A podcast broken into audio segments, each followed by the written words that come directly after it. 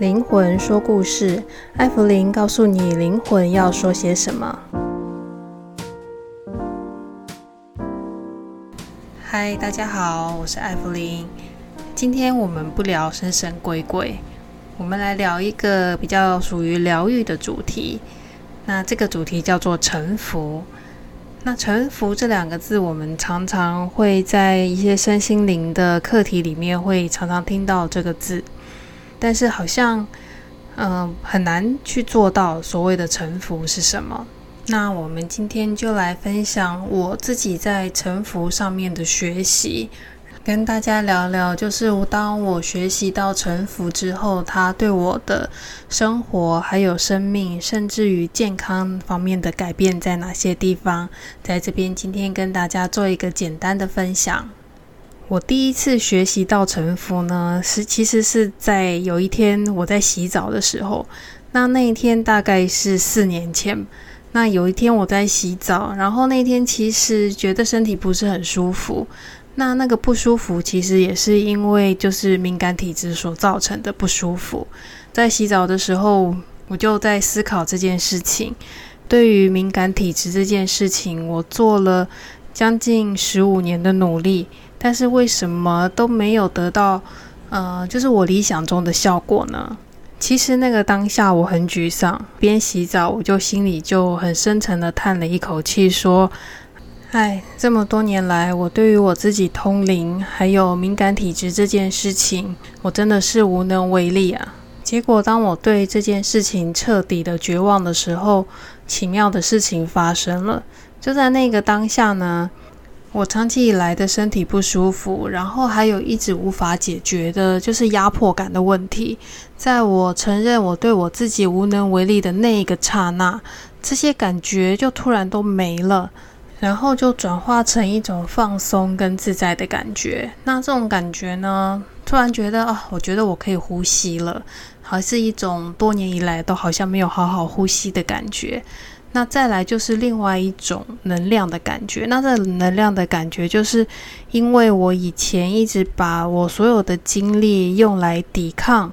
通灵还有敏感体质，所以当我在那一刻放松之后呢，就是我之前拿来抵抗用的能量，它会转化成另外一种能量，又重新的回到了我的身上。所以当我臣服我有敏感体质的那一刻起。我反而得到了一种自由，还有另外一种我不认识，但是对我来说是非常有用的另外一种能量回到了我的身上。然后我刚刚说的那个我不认识的能量，它其实就是自我接纳的能量，所以那个能量对我来说其实是一种非常安慰跟包容的感觉。这是在一个我没有。预先思考也没有想象过的一个状态之下，我突然学习到了臣服，才了解到原来臣服是这样子的感觉。而且这个世界并没有因为我臣服就崩塌了，也没有因为我在那一刻臣服之后我就 key down 或者是又开始不受控制了。我发现臣服就是一个心境上的改变。当我们心境上改变的时候，我们主观的世界也就会跟着一起改变。当然，臣服这件事也是跟性格有关系的。那就以我个人来说，我的性格是比较好强的，所以要我对于我自己无能为力这件事情要臣服，其实是非常不容易的一件事情。但是生活中还是有很多事情是我们没有办法做改变的，比如说我们想去改变一个人。第一个，这件事情是很难的，因为连改变自己都很难了，又如何去改变一个人？那其实这就是一种无能为力，或者是我们出生的家庭是我们没有办法做选择的。所以对有一些人来说，他的原生家庭就是他们所无能为力的事情。所以有的时候臣服，就是在臣服我们讲的那个我们无能为力的自己，或者是这个我们无能为力的世界。再来继续跟大家分享关于臣服的我的第二个经验。我的第二个经验来自身体的疗愈，那就是我以前大概二十几岁的时候有出过一场车祸。那那个车祸把我的整个就是左大腿撞断了。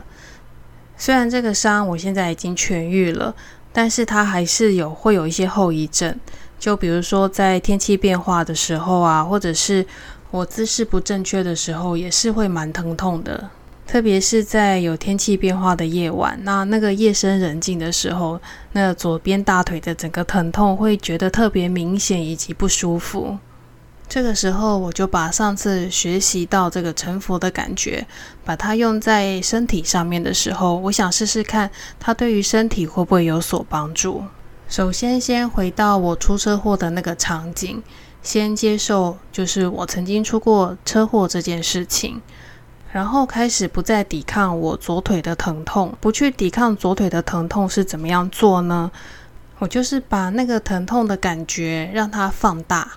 而且把它这个疼痛的感觉放大到全身，那个感觉甚至超越了身体的范围。在这个把疼痛放大的过程呢，我自己的感觉是，原来是一个很集中，或是一个非常刺激的一个疼痛的点。它会因为你的意识把那个疼痛放大之后呢，这个疼痛的点会越来越扩散。那在这个扩散的同时呢，这个疼痛虽然是扩散，但是疼痛的这个程度会开始减轻。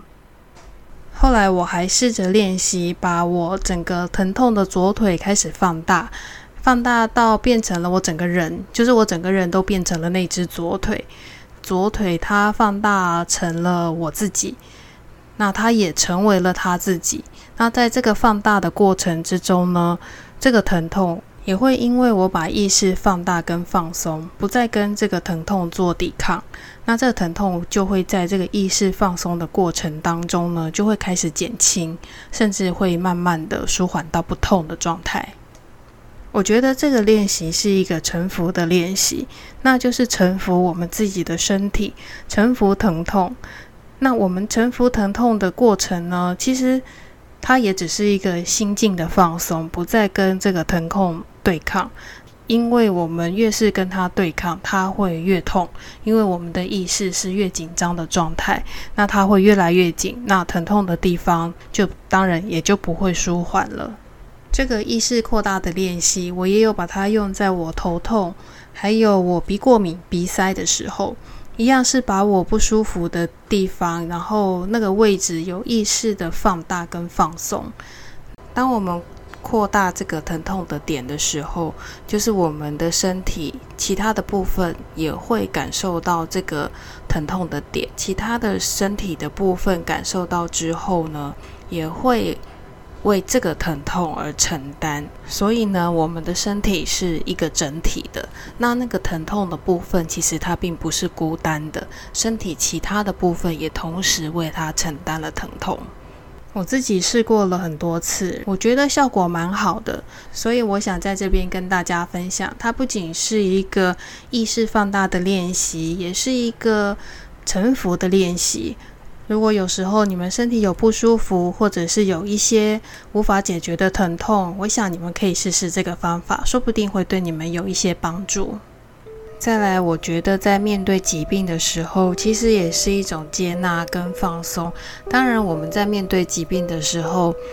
相信自己会痊愈的心境来面对疾病，当然也是要努力。但是在努力的过程当中，我觉得而不是把自己逼死。即使在很努力面对疾病，但是也给自己空间跟时间，然后能够接纳疾病，让自己柔软的面对疾病，而不是用一种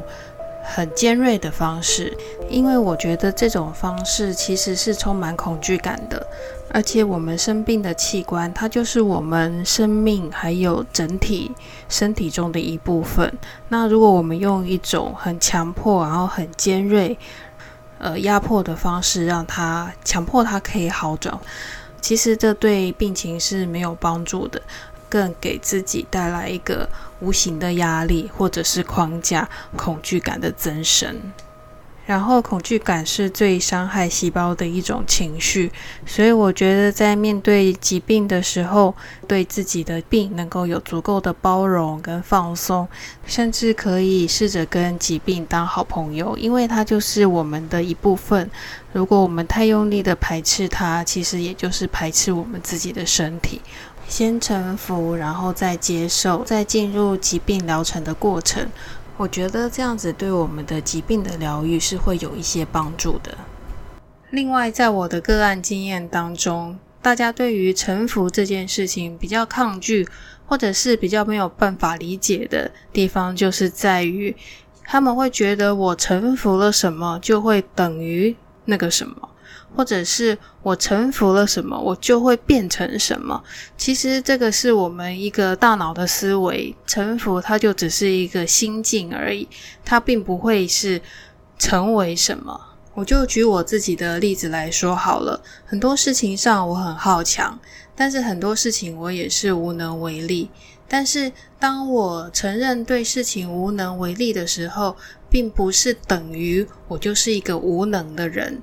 而是心里面对这件事情，我可以试着放松。来世是有些事情我没有办法去完成的，但是我在没有完成的同时，并不是代表我就是一个失败或者是一个无能的人。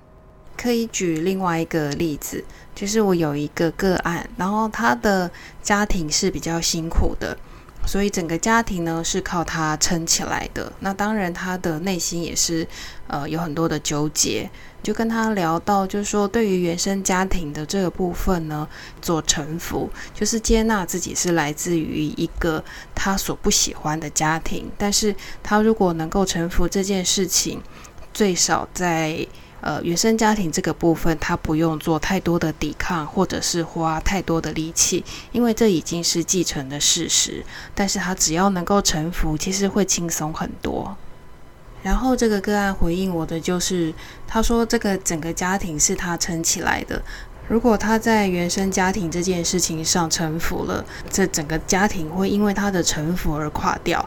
那我给他的建议呢，就是希望他可以试试看，在原生家庭的部分呢，他可以先试着接纳，然后在这件事情上不去抵抗他来自一个他所不喜欢的家庭，而且他就算是臣服了，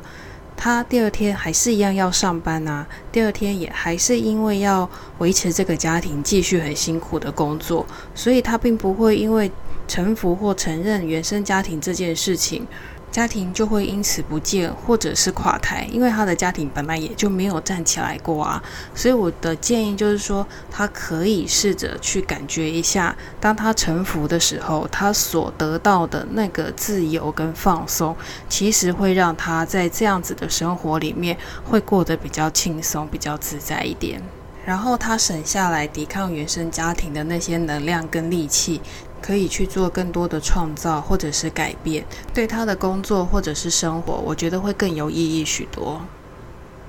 所以臣服其实并不是这么困难的事情，它可以从很多小事情当中开始练习，从我们的身体、生活或者是一些我们没有办法接受的小事情，慢慢去学习，然后把我们失去的力量再慢慢找回来。我们今天关于臣服的主就分享到这里，谢谢大家的聆听，我们下次见，拜拜。